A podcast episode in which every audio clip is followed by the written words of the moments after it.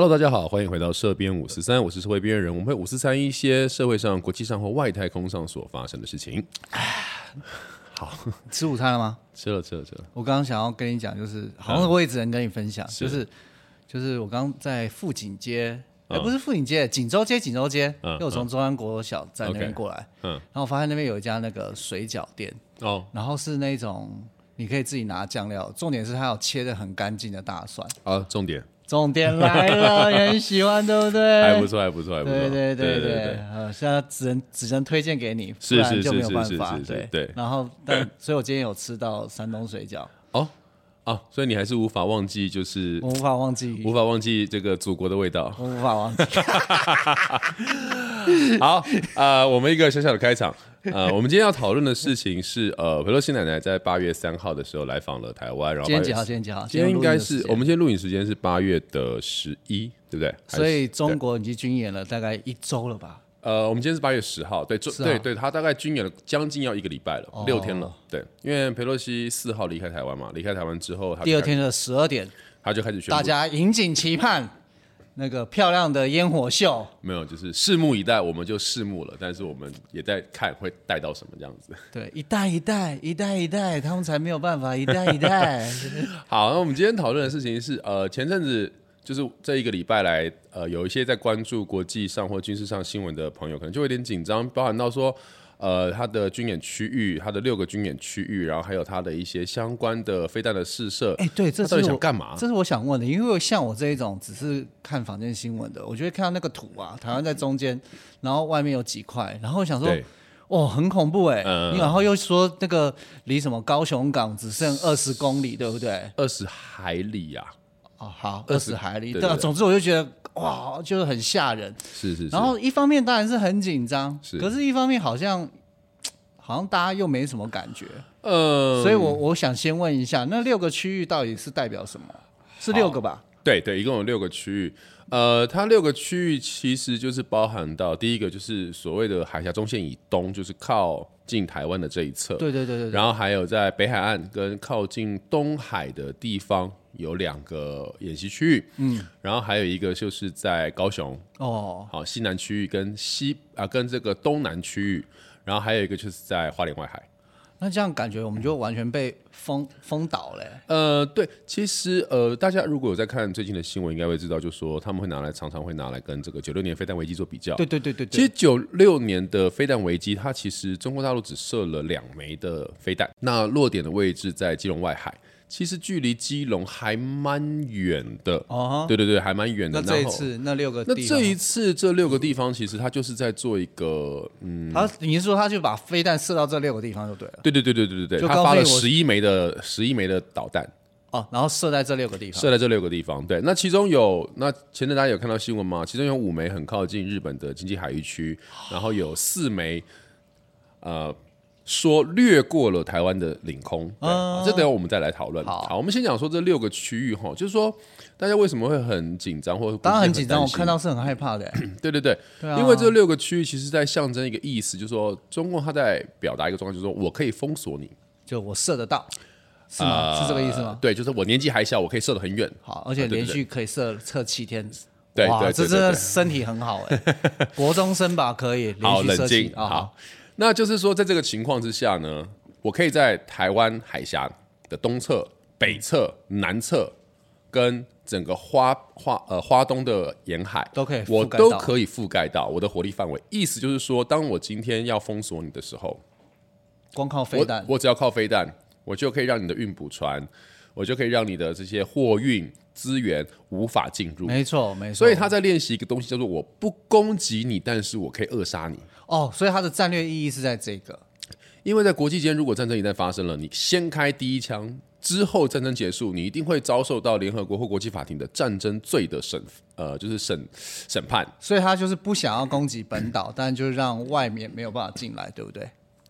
对，就是我只要让你，因为台湾本身是一个海岛嘛，嗯，我们一定会对，需要台。湾本身是一个海岛，那你四周的你有没有很多东西进口了？，对你必须要进来，然后甚至好，不要说你进来，你也要出去，嗯，对不对？你的晶片、你的呃这些外呃这些贸易啊，国际贸易商，你都要出去。对，渔民要打鱼，嗯，对。可是当你今天的呃，你今天的呃范围演习，就是你的涵盖范围，如果可以包含到花东的话，那基本上代表台湾周边整个经济海域你都打得到。嗯，经济海域的意思是说，从你的领土边缘向外算十二海里，这叫领海嘛？哦，大家都知道，领海大约二十四公里左右。嗯，从呃领土的边缘向外推展两百海里，嗯，称为专属经济海域。也就是说，基本上这个海域里面的呃资源啦、呃石油啦、天然气啦，或者是相对的海域海域资源，是你你所你所供你所专有的。哦，就是一般的其他的国家是不能够来这边呃截取这些资源的。好，但但是但是但是但是我要我要就帮一般民众问一下，是。所以当我们看到这个资讯的时候，我们当然会觉得哦完了。嗯，其实我们也不要升级国防，基本上光这样就可以封锁。但实际上，我们应该怎么解读这件事情？好。从从你们这种像专家的，没没没没，我们没有像专家，你讲像专家，你像啊像而已啊，你不是啊，你哦像而已我像好好，好。你像专家。OK，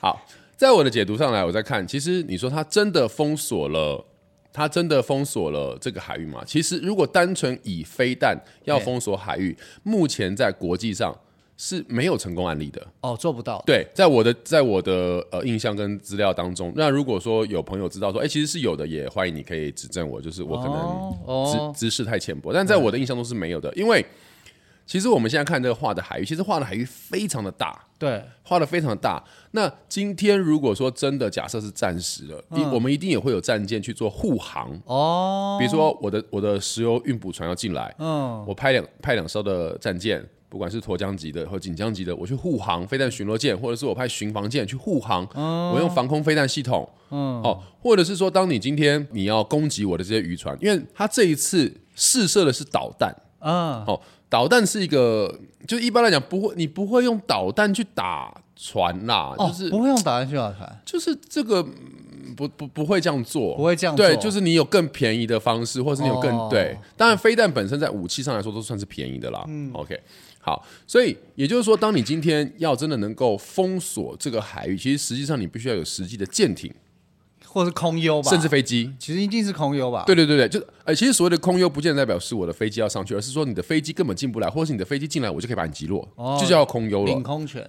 呃，对，就是空中的制制空权。哦对，所以如果你在上空有飞机，嗯，然后你的船舰就一直守在那个地方，那这个就叫完全封锁。哦，可是实际上来讲，如果你的船舰要在所谓的东海做封锁，或者嗯是、好，不要说东海，你要在西南海域，比如说巴士海峡，嗯，这一这个区域巴士海峡转进台湾海峡的地方做封锁，或者是你要在巴士海峡进西太平洋的地方做封锁嘿，这是有可能可以达成的事情。哦。就是你的军舰数要够多，嗯可是你要做一个包围台湾的封锁，基本上它太难了，因为它的军舰数要非常的大量，而且二者在于是，呃，日前已经过世的安倍晋三先生，他曾经说过，为什么他一直说台湾有事就日本有事？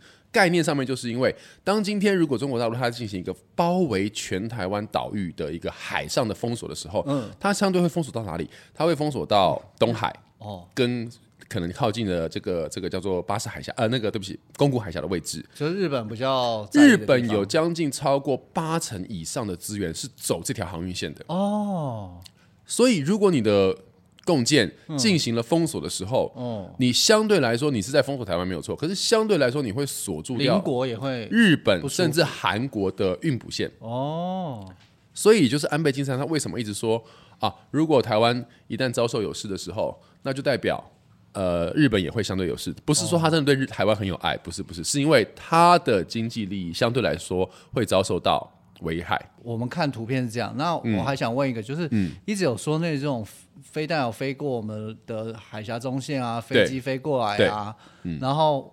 我们看新闻好像就觉得政府也只能说我们严严厉警告或干嘛的，哦似乎好像我们也真的只剩跟跟那个中国一样，就只能就是嗯，就是用口叫嚣。对对对对对。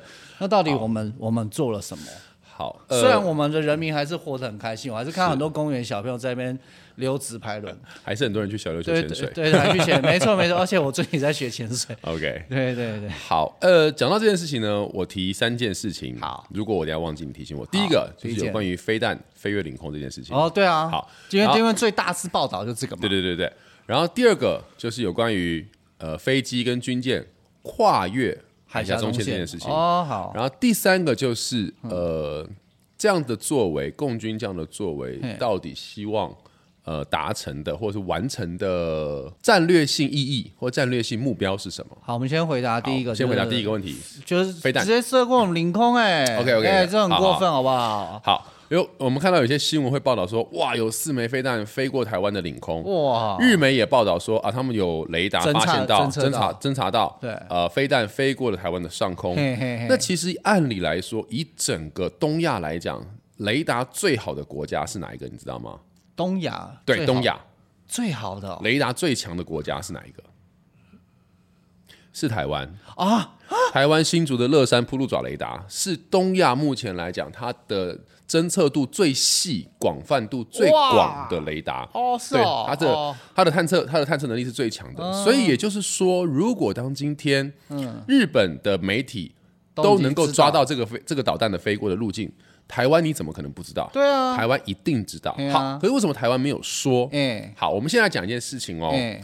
这个东西也没有什么阿不阿 Q，这是国际法的规定。哦，领空是指什么？嗯你的领土和领海上方的空域叫做领空。嗯，可是领空从地面一路到大气层到外太空，这都是空域，哎，这都算领空吗？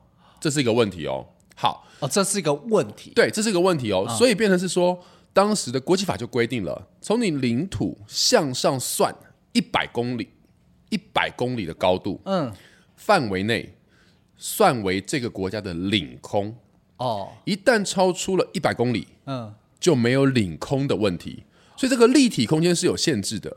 好，那我们现在哎，回到、那那我那我补充一下，我现在听到的意思就很像我们在踢足球，球出界就是出界嘛，对。那不管它，但是它是立体的，但是球门就是你一定要踢到那个高度，你过了那个球门，其实也就不算了。，我们应该这样，讲。如果我们以棒球的概念来讲，就是全垒打是你飞过了全垒打墙，就叫全垒打。嗯，可是呢，它有一个扇形的范围，如果你出界了，就不那就是出界了。我不管你出界打了多远，那就是出界，它就不算全垒打。哦，OK，就是这个概念而，且你说一百公里一，百公里。哇塞，就是全世界最高的山，也不过就是 八千多，对一百真的是很对，高、而且你哎说的八千多是指公尺嘛？对啊，对啊，对对对对，我说的是公里哦，对啊哦是 kilometer。对，所以它飞射那么高，要打什么东西啊？好，我们刚刚讲过了，它射的是所谓的弹道导弹。哎，弹道导弹的飞弹是会穿过大气层，就进到外太空，进到对进到呃，就是超超过大气层，然后在在大气层飞超过大气层飞行一段时间之后，算准距离再掉落。哎，对对，它会用等于是就是自由落体的方式，然后压上一个重力加速度，破坏力去破坏。对，今天这个飞弹已经飞到了大气层，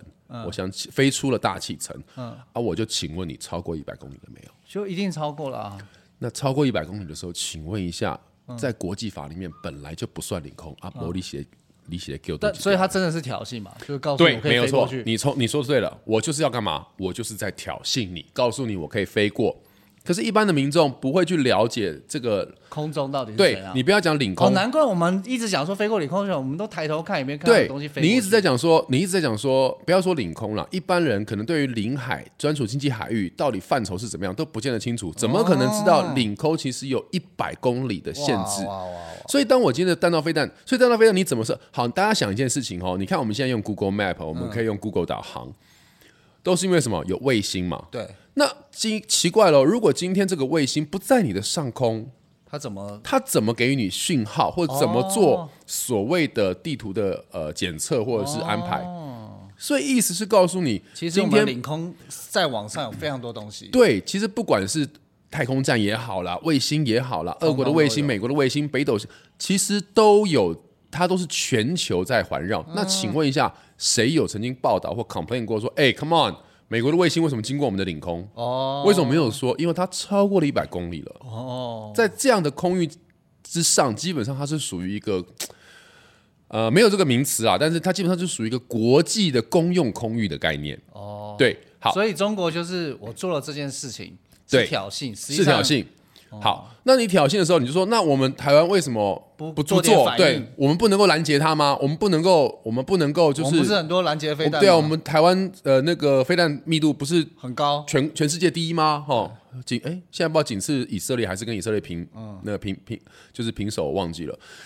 为什么我们不拦截他？好，第一个，我没进你领空，你拦截我什么意思？哦，这第一件事情啊。第二件事情，当然我们的爱国者或者是我们的天宫，其实它也有射程上面的限制。嗯，也就是说，它可能射是它可能射射的高度，可能比如说呃三哎三百吧，三百是五百公尺，我有点忘记了。对所以，它的设计当初应该是它是在拦领空为主，它是在拦截，就是当比如说像弹道导弹你掉落的时候，我上去追击你。对因为我们刚刚讲过，弹道飞弹你会飞过大气层嘛，飞出大气层嘛，从大气层再降落下来，再就是坠落下来嘛，然后坠落下来就做攻击嘛。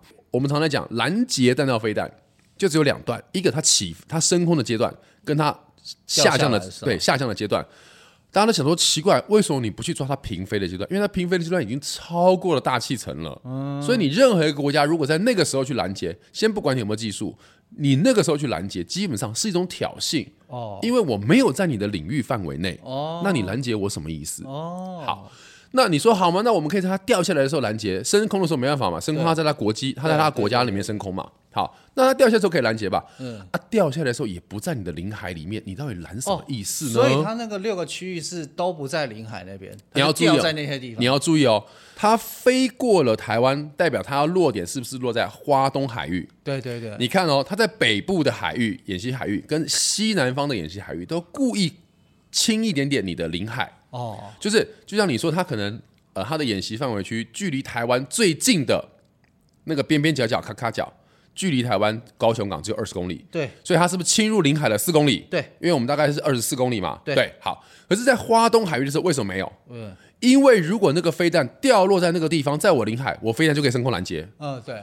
那我不能让你拦截啊！嗯我先我知道你台湾有能力拦截，但是我不能让你拦截嘛。我拦截，我这个我这场戏就砸了，我就砸了嘛。对，哦。所以你会发现到，距离台湾最远的演习区域在哪里？就在华东海域。哦。为什么？因为这场戏我不能砸嘛，哦。我绝对不能砸嘛。嗯。我既然要飞过你台湾的领空，我可以跟我的岛内，我可以跟我国内，跟让或者让岛内的民众觉得说，哇，我中国大陆是岛啦，我说台湾嘛，包含到台湾跟中国的居民就说，你看祖国的飞弹飞过台湾岛啦。台湾就说哇，完蛋了，连对方的飞弹飞过我们的领空了，怎么办？那我们的空军都没有用了。对对，那台湾的国军是有苦难言，就是我我不能做什么，因为我做什么我们就违反国际法，哦所以我不能做什么。那好吧，我只能让你叫嚣，因为如果我今天要解释这件事，那我要开个记者会，讲到现在我已经讲二十几分钟了，哦没有办法这样解释嘛，哦没有办法这样解释嘛。好，所以在花东海域的时候，他落他落了四枚下来，对不对？他就说了啊，我们的。我们的飞弹怎么样？怎么样？怎么样？然后什么什么什么？那国军也只能告诉你说，有我们有严密监控，我们有知道，那我们的飞弹都有在准备。意思就是其实其实以假设我们假设猜想国军想法说，好，我看到你飞弹升空了，然后既然飞到那个高度，其实我们也不用管了。对，啊，那那我们要怎么说呢？反正它降落在一个就是不痛不痒的地方，但是也不能说不痛不痒啦，就专掉落在我们的专属经济海域啦。哦，光看它飞弹要射出去那轨迹，就觉得这个应该就不用理它了。因为你对啊，你理它是没有意义的，哦而且你理它，其实它，我跟你讲，这就叫什么？这就叫做，如果用大陆的说法，就叫碰瓷。我就在找事，你最好就是理我，但是你一理我，哎，我就有理由了，我就哎，我就有有这个画画画饼了。就像这一次有人说佩洛西来台湾，其实你看像中国大陆这样的军演的规模，它绝对不是在佩洛西要来台湾的时候啊，我们开始来规划，我们来怎么这次怎么下台湾，然后没有没有，他早就想好要做这件事情。哦，可是我就一直找不到一个茬儿来来，嗯，合理化我这个行为、啊！太好了，这一次裴洛西来了，裴洛西来，那我就有理由啦，哦我就出师有名啦。哦，好，那我就弄。所以这一次的演习，他本来讲是讲说，哦，我为了裴洛西，所以我要做这个演习。可是实际上，他早就心心念念，他一直想要做这件事，可是我就找不到一个理由。好，我终于这次找到了，我大张旗鼓的我就做。哦，好，所以他就在华东外海做了一件事情。那你说，呃，他射他射出超过了我们的领海嘛，对不对？好，那你说北部海域怎么讲？它的确很靠近基隆，对而且也切到了基隆的这个领海，大概也是四公里，就距离我们最近大概二十公里左右。高雄也是二十公里左右。好，来。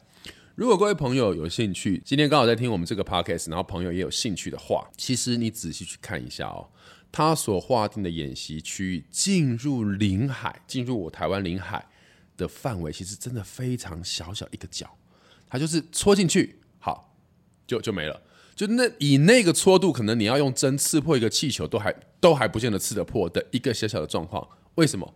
我就是要讲说，哎，我的演习区有包括到台湾领海，实际上有没有？的确有。好，问题在于是你的演习区那么一个咔咔角点在那个地方，你的弹着点、你的落弹点真的会在那个地方吗？不会。哦也就是说，你的弹着点可能基本上是距离，因为它一定都会放在它的海、它的演习区域的中间嘛，它不会往边边角角射嘛，神经病不可能这样做嘛。那只是说误差值的时候，你的误差值在这样的边边角角，也就是说代表你正确的着弹点是在中心点。嗯，你正确着弹点的中心点距离台湾的领海至少还有呃，在的领土，我们的这个领土可能都还有五十或者是是七十公里，那根本就在领海之外。我只能说你在挑衅我，所以你会看到我们的外呃外交部或国防部一直说什么他在挑衅，因为什么？因为你基本上你将军事武器落入了经济海域，嗯，这件事情是很挑衅的，嗯，对。可是问题在于是因为台湾海峡，因为经济海域是两百公里嘛，嗯，那台湾海峡大概只有一百八十五到三百二十四公里，嗯，所以有一大部分的区域基本上也属于中国大陆的。专属经济海域，嗯，所以当这样的情况出现的时候，就是两国共享经济海域，所以这也就是为什么有的时候马祖的渔民他们很堵拦，可是他们没办法赶，嗯，中国的渔船就是这个原因，嗯，因为这是共享经济海域，嗯，这是共享经济海域的问题。好，所以当这样的情况发生的时候，可是我就可以讲了，哎，我们这次演习的范围包含中国领，呃，包含到台湾的领，呃，这个领海，嗯，哦，那。那个国内的这些祖国的小粉红就会很开心，就是哇，我们终于宣扬我们的国威了，宣扬我们的主权了。可是实际上，你仔细来看这当中的戏，这些小我们所谓的小猫腻，嗯，你就会发现到它其实是一个什么？它其实是一个呃宣扬的政治宣传意味大过于真正的军事行动意味。哦，对，可是就是我我我这种人以为他在秀肌肉，对，可是对看得懂人来讲，就是他只是在做一出戏。对，然后呃党呃那个党内的广岛内的观众产生恐惧，然后国呃主国内的观众小粉红们产生产生兴奋啊，我这出戏就成功了，概念上面就是这个样子。对，那实际上我们在看就会知道说，哦，好哦，有种你就射进我领海，你射射看，有种你就射进来，因为真的射进来，这就已经不是戏了，可能就真的。对你一旦射进来的话，台湾这个时候不管是。呃，反导弹或者是防空飞弹一旦升空，那就完全合理了，那就完全合理了，在国际上就合理了。哦，对，就国际上站的，国际上就站得住脚。那当然，接下来就会讨论到说，那到底大家想不想要打这场仗？嗯，哦，基本上来讲，你不要说，你不要说台湾，老共、美国、日本、韩国、澳洲都菲律宾，没有人想打这场仗。对，我讲实在话，因为全球现在经济也没有多好。没错啊，整个东亚目前的。运输航线、运输航道，台湾海峡占了百分之七十五以上，接近百分之八十，没有人想要在这边打仗。嗯，可是中国大陆这口气，他我就说嘛，他之前调子拉太高了，他现在不这样做，习近平二十大怎么连得了任？他一定连不了任的。那那我紧接插一下，就是，可是他说他要接下来要军演一个月，好，他这边就玩了五六天了，那现在是怎样？我们都不用出国了。来，各位注意一下哦。东部战区说他们要军演一个月，对不对？对啊。详细的军演区在哪里？我都不知道河南人的存款这么多。详细的军演区在哪里？不知道哦，并不知道，对不对？也没有刮，也没有画出来。哦，他现在没有画。他现在没有画出来。当然，我们不知道他后续会公布什么资讯。我们今天是八月十号嘛？嗯。哦，我们目前所收到的资讯是，我不知道。你只是说，哎，我要持续连续军演一个月，那很多哎。对，那详细来说，可当然我要让大位各位知道哈，就是以军事武器的概念讲，飞弹。是便宜的哦哦，就他们军事有讲说，就是富国玩什么玩船玩飞机哦，穷国玩什么玩飞弹，所以你就知道为什么台湾一直在发展飞弹，台湾也没有很有钱啦。你注意哦，我我压在下面，我希望没有人。我们我们是会我们是会上传的。好，那所以这个情况发生的时候，就是说你这样叫嚣之后，重点我们在国际上有的时候不要看，哎，不要听。对方说什么，你要看对方说完之后他做了什么。当然，对，也就是说，你今天你告诉我说我要继续联系联合军演一个月，对，我就看你在哪里军演。你在平潭岛军演，我拿你，我我根本也不要理你啊。平潭岛在哪里？平潭岛在福建。哦，你在平潭岛练习你的登陆军登陆作战，我知道你针对我，但是我不需要插小你啊，对，对不对？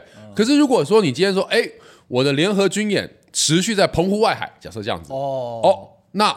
就代表说你真的有什么？那台湾可能比如说像是不是天军部队或者是海军陆战队就要怎么样处理了？所以我觉得他现在讲说他联合军演一个月，我就看他在哪里联合军演一个月。哦，我目前知道的消息，如果我有说错，各位可以指正我。我目前知道的消息是，他即将在黄海跟渤海连续军演一个月到九月多。就是离就是根本跟不关我们各位各位各位，你知道黄海跟渤海在哪里吗？大家如果有空可以把地图打开看看一看哈。Google 地图台湾的北部那一片叫做东海，东海再往上走就会连接到日本。哎、东海再往里面走，靠近上海，哎，靠近上海那边，靠近上海那边那一片叫做黄海。黄海再往里面走，再往里面走就是北京跟山东中间这一个叫做渤海。你在黄海跟渤海演习一个月，然后你讲的这么大声，你是要讲给谁听？讲给就是北京的人民听啊。你懂我意思吗？北京人民说啊，那就不能去坐船出去钓鱼了。这个概念就像说，泰国说，哎、我们要开始玩泼水节喽，大家可以来我们这边玩泼水节喽。然后我们说，哎、各位注意哦，我要在我家浴室的浴缸里面执行一个泼水节喽。哦，那对哈，加油。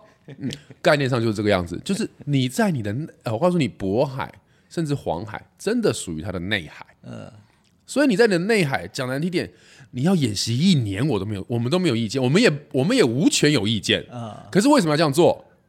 为什么要这样做？因为不爽日本跟韩国。啊哎、啊，那我们我们前面讲了二十多分钟，对，突然出现日本和韩国，好，为什么呢？因为韩国的萨德系统当初在答应中国，就是当初呃美军将萨德系统设置在韩国的时候，韩国有个三步政策，他答应中国有个三步政策。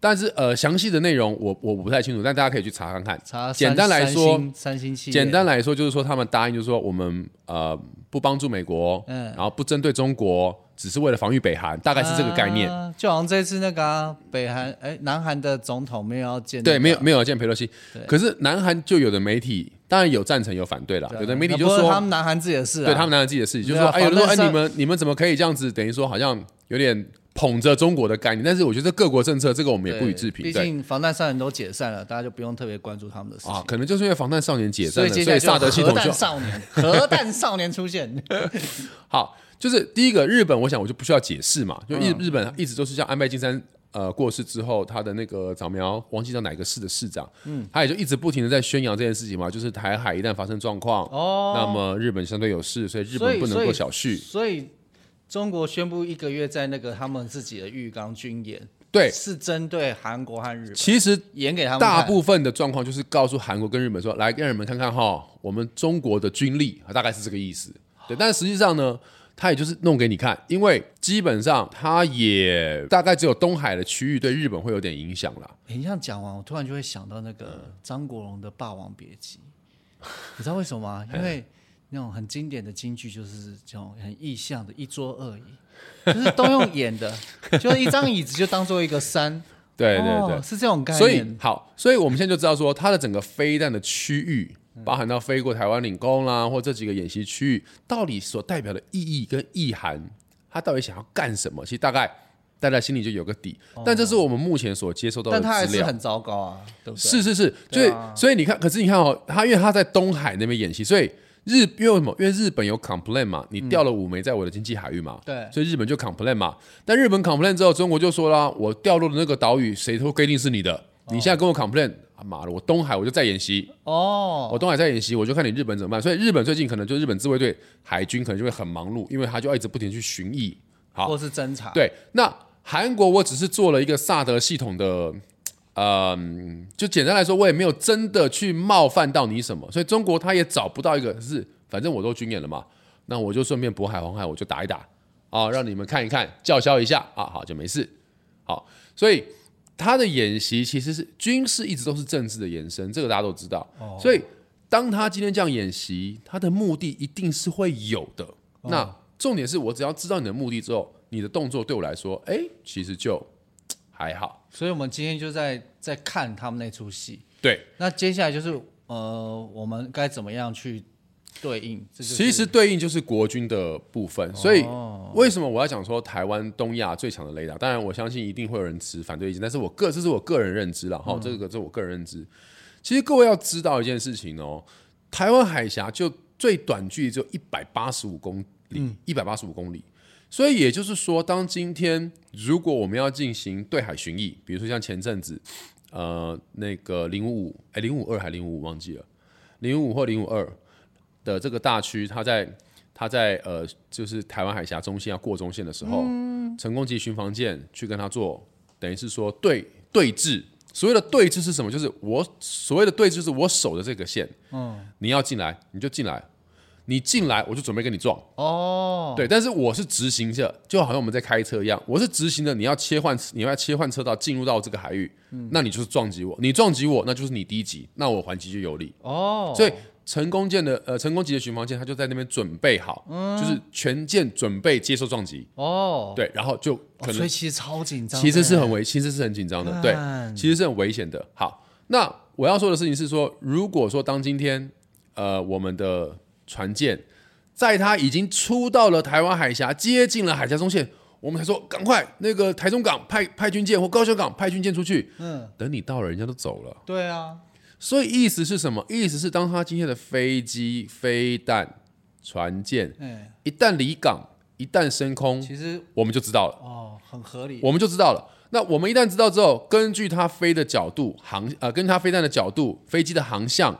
或者是船舰的航向，我们大概就会知道说你要去哪里。嗯，我马上就会派相对应的军舰出去。比如说你的航向，哎，是往往我们的东呃东北方航行，那我可能基隆港的军舰我就会出来了。嗯，哎，发现到过了基隆，哎，那我苏澳港的军舰，苏澳港的军舰就要出来了，或花莲港的军舰就要出来，你是不是要在我东部外海怎么样？嗯，所以意思是说，当我们的雷达今天其实探测的范围，它是可以知道这一些这一些呃所谓的军事载台或军事载载体在行进，所以我们其实是抓得到的。嗯，所以大家要对于我们的就所谓的国防的侦测能力，雷达是要有信心的，只是。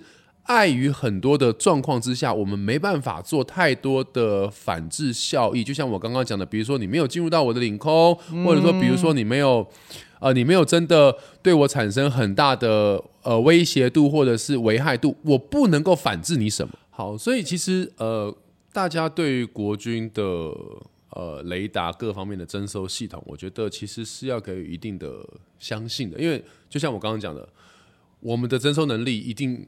一定是有的，不然的话，我们不可能有办法在海峡中线进行对峙，哦，或者是在空中进行驱离。嗯，飞机现在随便都是两马赫、三马赫，甚至四嗯四五马赫在飞。对，如果我等到它飞出了中国大陆领土，才想说啊，他们要来了，快，我们紧急升空。。他台下，他基本上光知道他们可能有他在海峡中线都已经不知道飞几趟了，都回去了。对，所以这件事情，我觉得大家要理解。然后，当然，因为可能没有没有仔细去想过，可是你仔细想想，你就发现到说，哎，对，其实不然我们怎么会知道？对一定知道嘛。OK，好，那我们刚刚还提到第二个问题是说。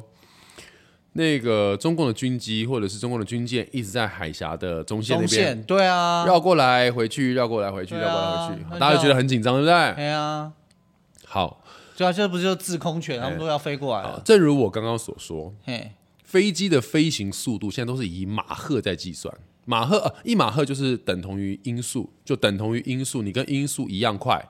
哦，就是一马赫，超音速就是一马赫以上，比一点二马赫、一点三马赫，就是我比音速快快快很多，对，快一点点。各位，音速，当飞机飞用音速、超音速的方式飞过了海峡中线，它要掉头，它需要距离的。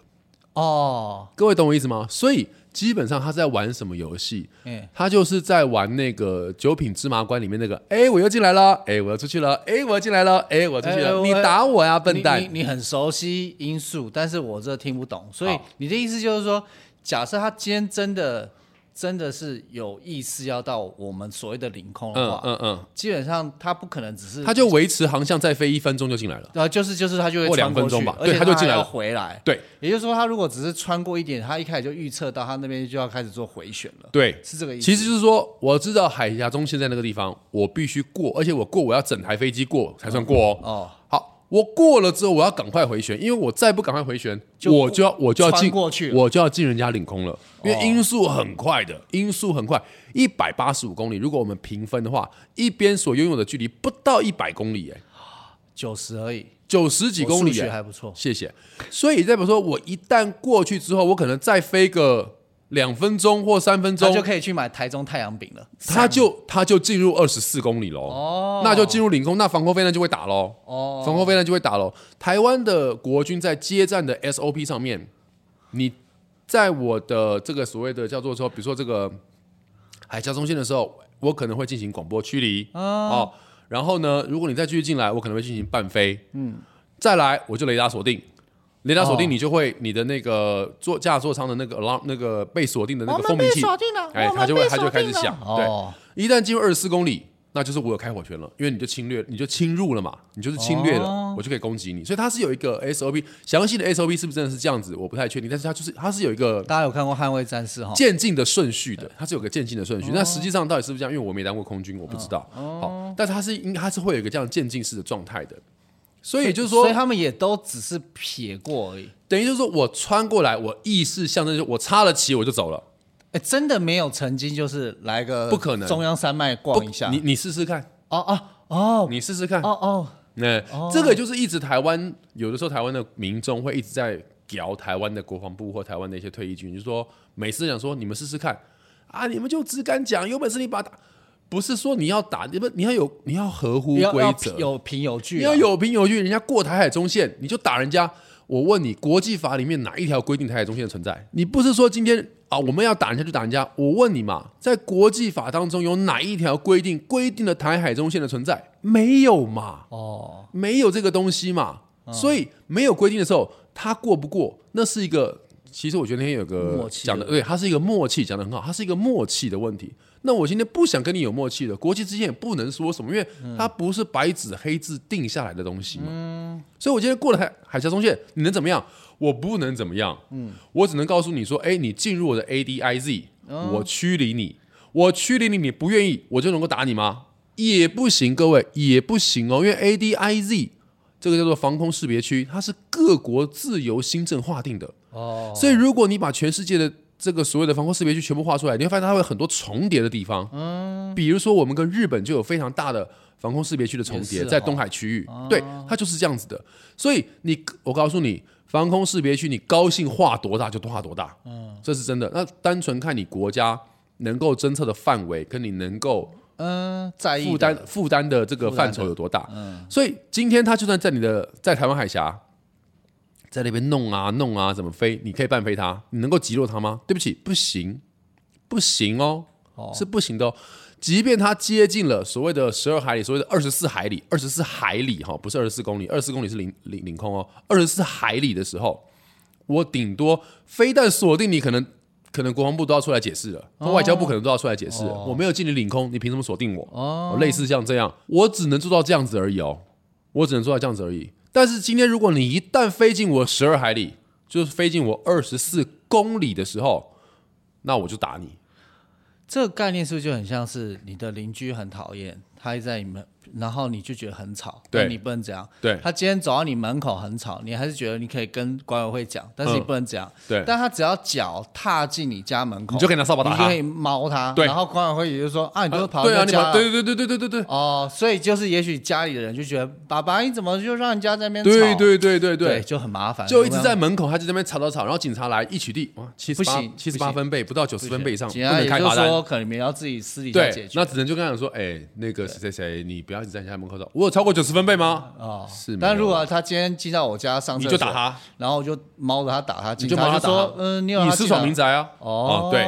所以概念上面就是这样，所以所以我们常在讲说，中国大陆他也很他也蛮，清楚的，他很清楚。他楚，其实是一个文质彬彬的家伙，哎，呃，他就是一个文质彬彬的流氓，呃，对对对，他很清楚这件事情，他也知道界限在哪里，然后他知道我不能够穿越到哪里，哦。所以我就一直在那边，哎哎哎，哎，他技术很好哦，你不能把我怎么样，你不能把我怎么样。哦，好，所以回过来我们再讲说，当你看这些穿过台海的飞机或穿过台海的军舰，嘿，大家如果有兴趣，可以仔细的去看一下军舰的示意图，嗯。会比那个飞机的示意图还要来的长，就军舰会进来的区域比较长。嗯，原因是因为，原因是因为军笑舰点在哪里？军舰笑点军舰比较长，它需要回旋的半径比较大。不要讲到长就笑，好不好？我我我总是会你知道，好好好，他他进来之后，他要回旋的半径比较长，所以他的他会进入台海呃过台海中线的那个距离比较长，你就觉得、哇，他好像啊、呃其实没有，其实不是，只是因为他的回旋半径比较他长，要走了。对他他要慢慢的慢慢的晃晃晃晃晃晃晃，晃晃晃晃回去这样子。哦，所以各位在看呃台海台海中线的这个跨越组之后，你会发现到飞机军舰它都是进来拱拱就回去，进来拱拱就回去了。所以我们再回到一开始，我们看到那个台湾在中间，然后有六个对红红区，对那红区就是他们预定飞弹要落落下位置，不是是是他们在那边对对对，就是有你看它只有对它哦只有你看到它其他不管是北部区域或南部区，它都是飞弹锁定。军舰开到那边，军舰都没有也不是飞机在上面军舰都没有，所以这也就是为什么哦军事专家说，中国大陆他想要试试看，他能不能够用这样的方式来封锁海域。原因在于是，他也知道，如果他要派全军舰来封锁海域，以他目前的军舰数量，他是吃力的。所以为什么中国大陆一直不停的要下饺子，就是他希望未来他的军舰数量多到，他可以直接派军舰把你台湾整个包起来。但这件事情，按照我目前的军事知识来讲，我觉得要做到太困难了，太有机会了。就如果今天我们玩的是《世纪帝国》这一种，啊我请全国之力，对我造一种兵力，因为这个东其实是可以是，那种军海战术，但是你就只剩这个。对，因为这个东西，当然第一个会牵扯到经济。各位你们要知道，维持军队是很花钱的。以我们国家的飞机来才会，所以你才会说是飞弹比较对，便宜。因为飞机随随便一个升空，两架飞机一个升空，一趟哦，啊、一个小时哦，一个小时，它的维修、运补、油料就是百万在计算，哇，比我当教练还要赚呢、哇，我赚差很多吧？你怎么想的以？后也想要你怎么想的？考个飞机执照好，这样所以好，所以你就知道，所以你就知道，当他今天如果要进行封锁、封岛的时候，即便他说：“哎、反正我距离台中国很近，我回去运补。”各位，那个都是钱呐、都是那个都是都是。河南人所以这个也就是为什么中国大陆他在讲说，我一定要闪电战，很快。不是说他的军力强，他就可以他要打闪电战，是他一定要打闪电战，不然他的国力扛不住的。不要闹了。哦，那现在俄罗斯怎么办？大家要不要关心一下俄罗斯啊？对，所以你看到为什么俄罗斯最近在讲说，他们会用他们的方式跟他们的条件想办法跟乌克兰寻求和平。你说俄罗斯、哦哦中哦，我都已经快要忘记。对对对对对对对对对，哦他们最近在谈这件事情，但是你打我，然后呃，你打人家，然后你现在要寻求和平，因为这这经济会扛不住，各位经济会扛不住。很多天然气，很多石油。我跟你讲，你仔细看，嗯，当时二战打到后期，为什么美国打得这么起劲？废话，因为战争不在你国家里啊。哦，所以你的后勤补给可以一直打嘛，你可以一直、一直源源不绝，你的经济一直不停的生产嘛，你扛得住嘛？你试看看，像德国的、意大利啦、法国啦，他哪有办法跟你继续打？哦，我没有钱呐、我国家根本没有钱呐、哦，对啊，所以这也就是为什么二战之后美国它会变成世界霸权的原因啊。这个当然这个这个偏了，我们这个先不讲。好好，所以我们第二点就讲说，就有关于海峡中线为什么这些飞机咻然后回去，咻然后回去，是因为这个原因。目的只是在做一个什么？就是哎，各位你看到我进来了，哎，我出去了，哎，我进来了，哎，我出去，怎么样？会不会害怕？会怕哈，会怕就好。哦，目的是这个。那二者也是要让中国内部的这些小粉红们叫说，你看祖国强大吧，我们过了台海中线，他们也不敢把我们怎么样。的确，我们的确也不能把它怎么样，在国际法上面。于法无据，小粉小粉红，你们真的要怎么样？你们就来玩就好对就可以来玩，就就用玩的方式就可以过台海中线。对对对，真的你也不能，好不好你也不能怎么样我们。这有蚵仔煎啊、咸酥鸡啊，还有对，还有台湾人的热情啊。对，就是我们真的也，我们真的也不能明明这样就可以过台海中线，奇怪嘞。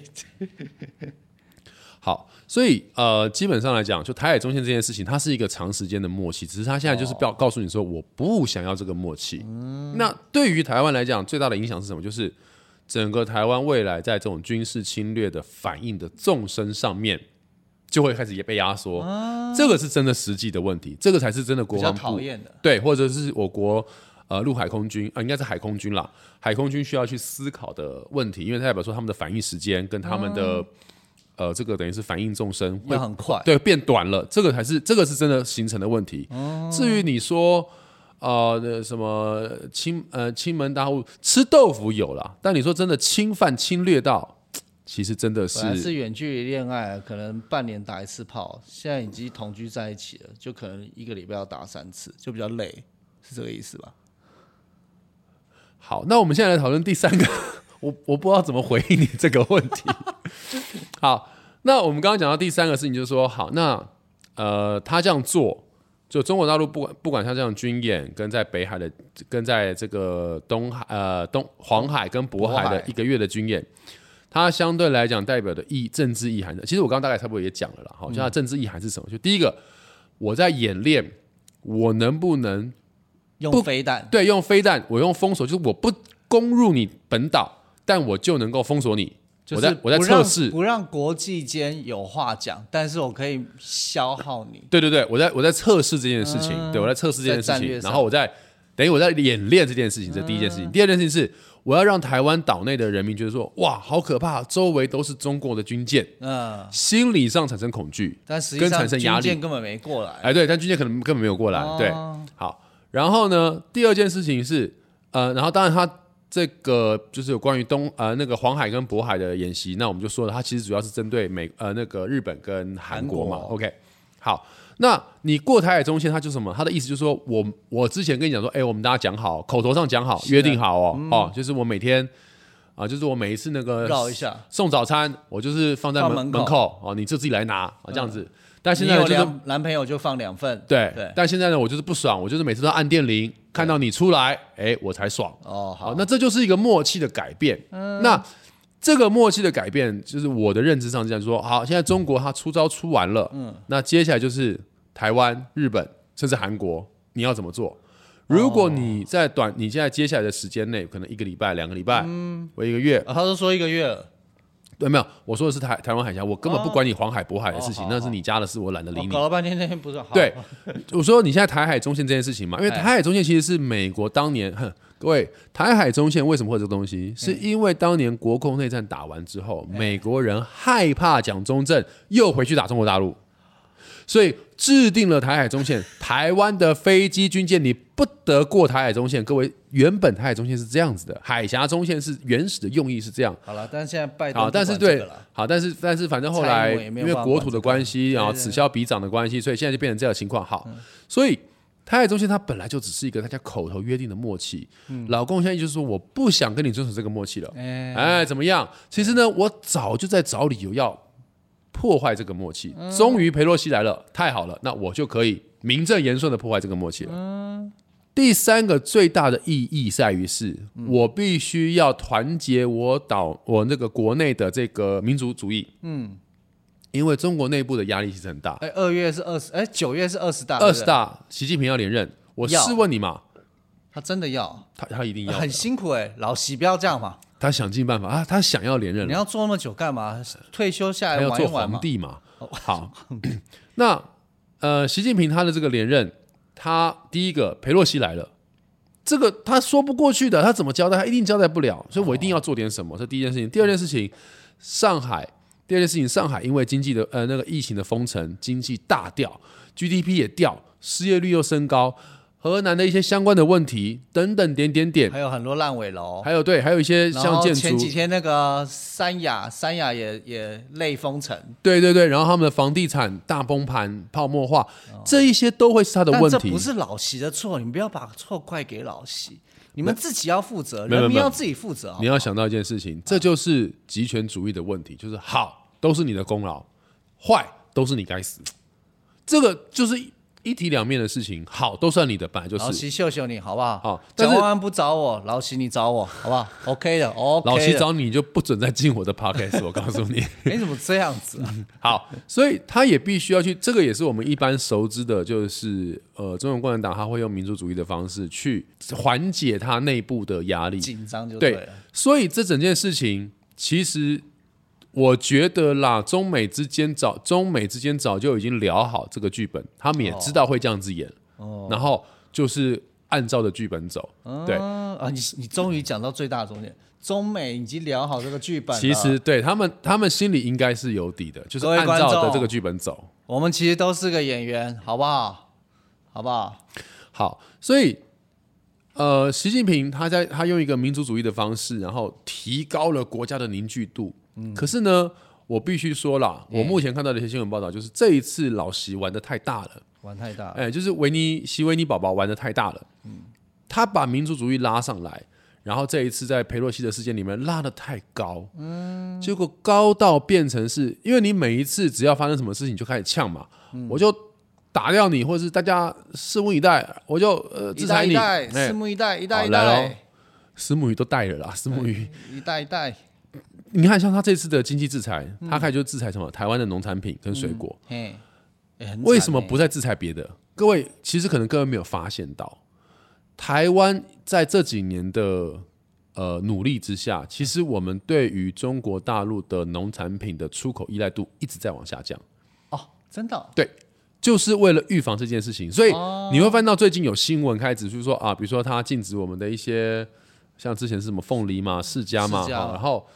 呃，这一次是不是有哈密瓜还是什么？呃对不起，我对不起，我忘记对水果类的。但其中有一种水果的农的厂商们说，哦，其实我们影响不大，因为我们已经往东南亚开始运输了。嗯哦，就你是一个很不好的邻居，我东西卖给你，对，也没干嘛，但动不动你就说，哎，我觉得不买不买，你的东西有问题，怎么？那大家没有信赖度嘛，嗯，所以南向政策其实当时是为了这个东西在考量的。嗯。那其实看起来目前是有收到一点点成效。嗯，好，那我要说的事情是说，呃，他的民族主义高涨之后，人民会有期待，哦，人民会有期待，人民会期待佩洛西一旦落地之后，隔天中国解放军的海军陆战队应该就要来到淡水，或者是台中，嗯，或者是桃子园、海滩就要上就要就要登陆抢滩了，应该是这个样子。就在中国大陆人民的期待里面，它应该是发生这样的事情，可是发现到没有，飞弹射一射，好，演习结束，啊，演习结束了，对，演习结束了，平潭岛打一打，好，演习结束了，啊，演习结束了，对，就这样。啊，那飞机呢？哎呦，飞机我们过了台海中线，然后我们就回来了。嗯，就这样子。你不是应该进到台湾的领空吗？不是应该穿那个飞机穿越台湾岛吗？飞机穿越台湾岛讲了几年了，各位讲了几年了。你来嘛，你就来试啊，试看嘛。那个啊无人机就飞过好，无人机。好，讲到无人机，飞过那个金门马祖领空啊，无人机如果稍微懂的朋友，可能应该也知道。当然，如当然这也是我目前知识范畴内所理解到。如果有误差或者是有讲错，还请各位批评指教哈呃。麻烦一定要指教，因为我们真没什么人留意。对对对对对对，我我我也很哀伤。这样无人机，无人机在飞过的时候，金门跟马祖，因为金门马祖实在太近了，真的是没办法，一定会被无人机骚扰，这是很对。辛苦了，辛苦对，辛苦辛苦了。那呃，你说我们的国军就做什么事情？你不能击落它，哎，你不能击落它嘛，因为你太近了，你击落它，你其实你会有危险。而且，我老实讲哈，金门与马祖哈，易攻难守啦。我讲白就是这样，对对对对对因为它距离太近了，台湾就算要驰援都很难。对，好所以老实讲，金门跟马祖的守军真的也只能够。就是尽力维护岛内不要被侵犯到。嗯好，那无人机来了之后，我们的国军做了什么事情？我们发射了信号弹。哎，对啊，听起来很弱哎，大家就心想说，发射信号弹是怎样？就是拍个烟火给他看，是不是？对啊，各位，那个其实不是真的的信号弹。哦，如果大家有兴趣，或者是真的有有办法了解，或者是你可以去问一下在呃金门马祖当兵的朋友，他的信号弹里面，如果我的估计猜测没有错，他应该有放一些类似像石灰或铅粉的东西。那东西可以干嘛？这个东西当它发射之后，哎，石灰会漫步、散布在那个空域当中，嗯它会干扰到无人机的电子侦察系统。哦简单来说，它会造成无人机的致盲。哦也就是说，我无人机在这样的情况下，我我无法侦测到任何东西，哦，就是飞过去，我我看不到东西。然后呢，我回去之后，我的资料可能也会受损，因为我的电子仪器设备受到干扰。嗯，对，然后就致盲了。嗯，我试问你，老共能够说，哎，我们派无人机去了，那侦查到什么 啊？因为那个被致盲了，所以我们没有侦查到东西。这刚美，这干嘛？这干嘛跨靠你？这干嘛供？绝对不能讲嘛。所以他只能什么？派一次、派两次、派三次的来。你想想看，很有趣嘛。中共最近不是开始开放，就是百度的地图可以看到台湾内部的街景。然后，对对对对对，其实说实在，日本也可以看到台湾街景。对，你知道就是你想要看台湾街景没有问题。你知道这件事情有多有趣？就是小粉红就开心到了，就是说哇，祖国真的要统一台湾了！你看，连台湾的街景我们都有了。断一下，小粉粉哦，你们不要用百度看台湾街景，你们就买了机票来旅行，你要爱玩多久就玩多久，好不好？然后联络我，好，我带你们去玩，我带你们去暴食，带你们去自由潜，带你们去爬，玉山。你冷静，你冷静，你冷静。不用无人机啊，我告诉你，有人机啊，我这个人啦、我带你去玩呐、就是这件事情真的是会凸显到，就是说，哇，就是呃，一个资讯的封锁可以到这个程度，然后开放了这样的状态，他们就会觉得说，哇，我们又往祖国完成统一迈进了一大步，迈进了什么东西呀、你到底迈进了什么东西，我都搞不懂。好，whatever。那我要讲的事情是说，呃，习近平他把民主主义拉这么高，近期他也应该很紧张，因为佩洛西抵台的这件事情，然后导致中国必须要大动作反应。可是大动作反应跟人民的期待值落差太大了，所以导致到有一些居民，他们可能在他们本身居住的城市，不管是一线城市、二线城市、三线城市的市政府去进行反抗、抗议，哦就是他们觉得国家太软弱了。啊，那这是比较带种的，哎，你们你们你们搞什么？你们自己吃得饱吗？对，这是这是第一件事情。第二件事情不怕被是，断网吗？不怕被封城吗？你们敢这样对抗政府吗？你们什么意思啊？好，你冷静，你们尊重一下你冷静？你冷静，你冷静。那第二件事情是比较比较会像你这样比较害怕的，就在微博上面、嗯用谐音的方式就开始讨论这些，就是说可能就会说啊，就是哎，就不知道胡锡进的脸越来越大，是到底是被打肿的呢，还是吃太好呢？好，就类似像这样的一些，不要这样质疑国家领导人没有。你们你们活在哪里？没有没有你们活在一个民主的社会嘛？你们敢对这样吗？对对对对，胡锦涛，胡呃那个不是胡锡进，胡锡进，我刚刚讲胡锦涛，哎，对不起，胡锡进，我刚讲的胡锦涛，胡锡进，胡锡进本身他不是国家领导人，他只是官媒的之前的发发言人而已，哈、对，所以我的意思是说，民族主义你玩太高的时候，你压制不下来，其实火会烧到自己的。哦，那终将玩火自焚。哎，你背得很好，所以这件事拭情目，以待，以待，以待。所以这件事情呢，其实习近平现在也很紧张，不要紧张，有事打给我。他没有想到会有这个状况。对好对对，我们今天聊得到我们今天聊的比较多哈，那主要是在针对于就是有关于呃佩洛西离开台湾之后，裴洛西，我们不用管了。我现在关心的就是老席，有什么事跟我联络。我相信，因为我是用那个你们家生产的手机，你是找得到我的。OK，好，好那呃就是有关于佩洛西离开台湾了之后，呃中国大陆一连串的不管是军事的行动、政治上的行动、外交上的行动，还有包含到这一些呃演习相关的东西，对于我们到底来讲，它的传达出来的政治意涵是什么？哈，军事目的到底有多到多深？那希望大家多少可以听得懂。对对对，以及我们以及我们其实真正要看到的东西是什么，然后跟我们怎么相对应处跟面对，心态上面该怎么样处理，其实很简单，就吃归吃，玩归玩，好，该吃的就吃，该睡的就睡，日子照样过。讲难听点，真的要打仗，那就打吧。那就打吧，哦，哦对，因为你也没办法嘛，我我就真的要打仗那那就是那就打吧，因为我们也逃不了哪里去嘛，对，我不是这样，那我不是。我必须要说的事情是，台湾从来也没有去做挑衅跟那个，但是呃，以我目前所知道的事情是，我们的我们的部队、我们的军队的确也没有也没有也没有带护职守了。我必须说真的，就他们真的也很辛苦，感谢真的是辛苦，谢谢啊，谢谢谢国军了，谢谢国军。两好，千三百万的感谢，好，我们今天呃就聊到这边，老席加油啊！欢迎各位，我可以教你呃瑜伽啊。欢迎各位的收听，然后也欢迎各位来底下留言啊。这边五十三，我们下次见，拜拜。拜拜。